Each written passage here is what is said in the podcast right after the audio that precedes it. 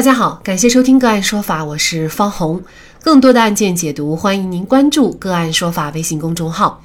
个案说法让法律有深度、有态度、更有温度。今天啊，我们跟大家来聊一下，局长收取一百万，承诺向法院副院长打招呼却爽约，不构成受贿吗？江某是某市科技局的局长，和本市人民法院的副院长黄某因为工作关系认识。二零二二年九月，私营企业主张某因为在人民法院有经济纠纷的案件还没有判决，于是就请托江某向市人民法院有关领导打招呼，希望能够获得有利的判决，并且送给江某一百万元。这位江局长就答应张某帮他向黄副院长打招呼。但是江局长实际并没有和黄副院长联系，更没有提及张某的案子，当然也没有把一百万转给副院长。但是很巧合的是，张某的案件胜诉了，收了钱却没办事儿。江局长的行为是否构成受贿罪？出了钱，领导却不办事儿，领导的行为构成诈骗罪吗？而私营企业主张某又是否构成行贿罪？就这相关的法律问题，今天啊，我们就邀请北京盈科长沙律师事务所刑事专业律师何忠明和我们一起来聊一下。何律师您好，哎，你好，好，非常感谢何律师哈。呃，收了钱却没有为张某办事儿，那么这名江这位江局长的行为，他是否已经构成了受贿罪了呢？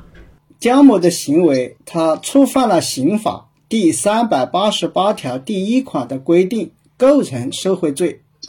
这个刑法第三百八十八条第一款是这么规定的：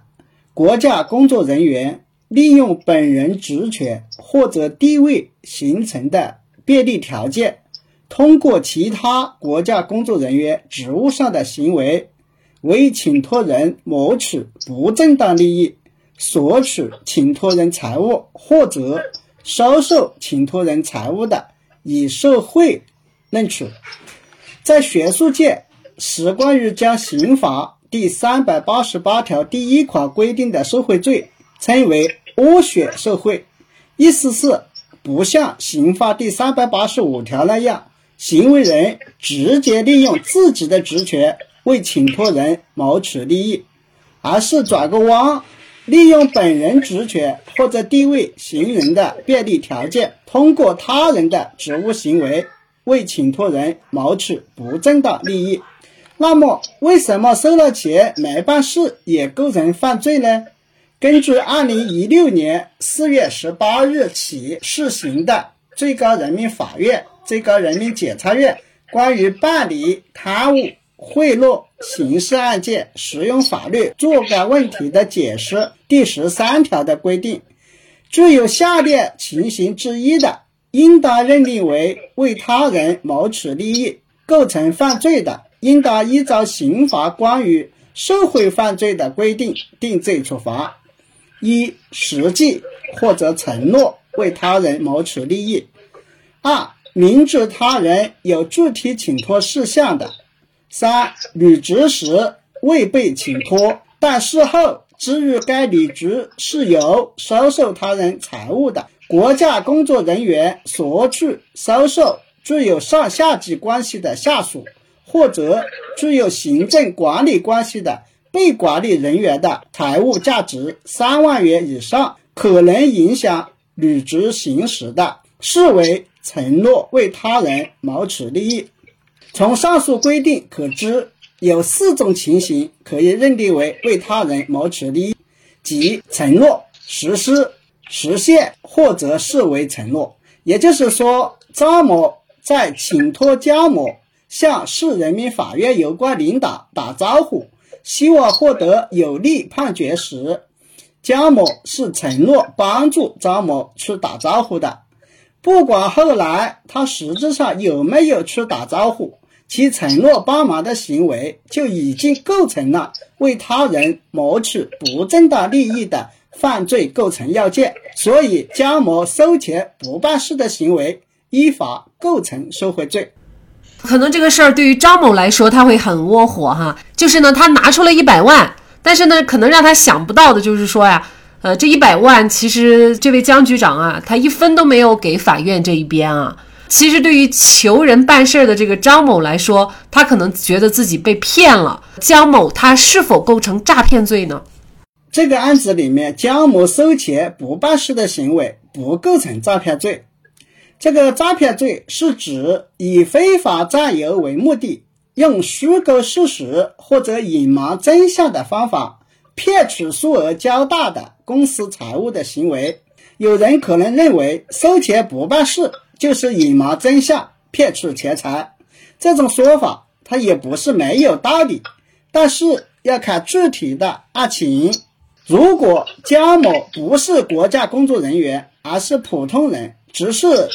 张某听别人说江某社会关系广，能办成事而找到江某，为了官司胜诉，求其帮忙到法院去找关系。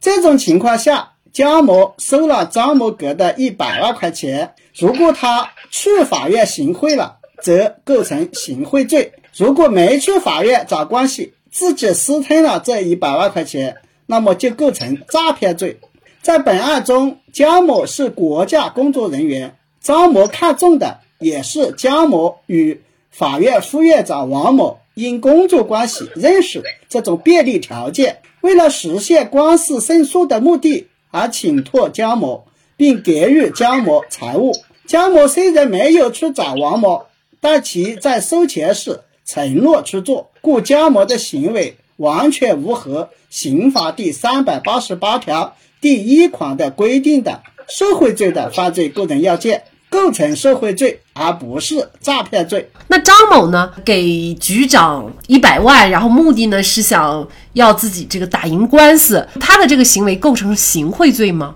张某的行为构成行贿罪，刑法第三百八十九条第一款规定。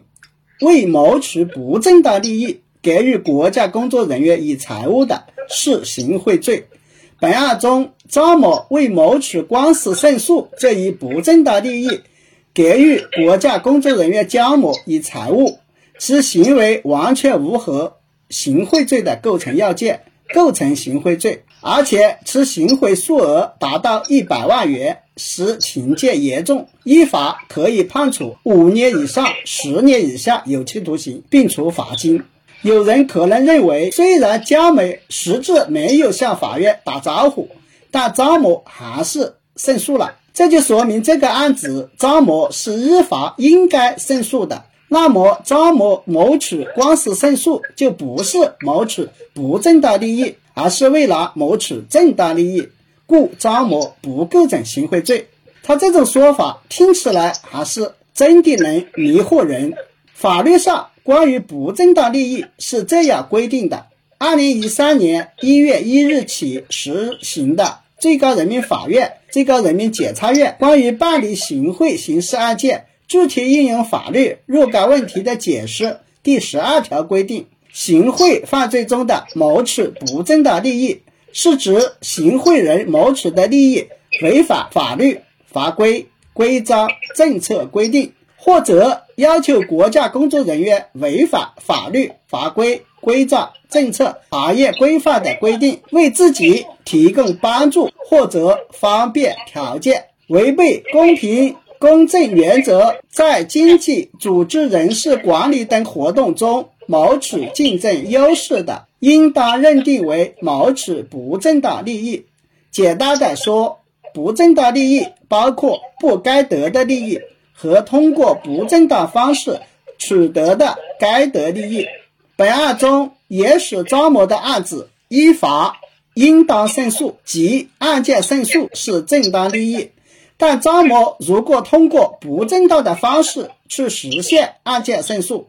那就成了不正当利益了。当然，张某企图通过不正当的方式去追求案件胜诉，也就是谋取不正当利益了。其实张某这一百万啊，最后他应该也是作为赃款被没收了的。也，他也不可能说，呃，因为江局长没有去把这个赃款送给人，就返还给他。呃，这个也是不可能的，是吧？是的，这个这个一百万是赃款是要没收的，并且这两个人还要判判处罚金的。那么就在今天啊，还有被告人家属问我说，他们没有关系，想翻案怕翻不了。应该说，在现在的司法环境当中啊，想用钱财左右司法判决是很难了。一个案件涉及多个部门和人员，领导和领导之间的关系也非常复杂。而且在目前中央的反腐举措和司法整顿下，司法人员也越来越小心谨慎。如果你自身清白，就请相信司法的公正；如果你自身确实有问题，或者是确实是犯罪了，那么就该承担败诉或者服刑的后果。要知道，逃得了一时，逃不了一世。好，在这里再一次感谢北京盈科长沙律师事务所刑事专业律师何忠明。那更多的案件解读，欢迎大家关注我们“个案说法”的微信公众号。另外，您有一些法律问题需要咨询，都欢迎您添加幺五九七四八二七四六七这部手机号的微信号向我们进行咨询，我们会将您的问题转给我们专业资深的律师进行解答。好，感谢您的收听，我们下期节目再见。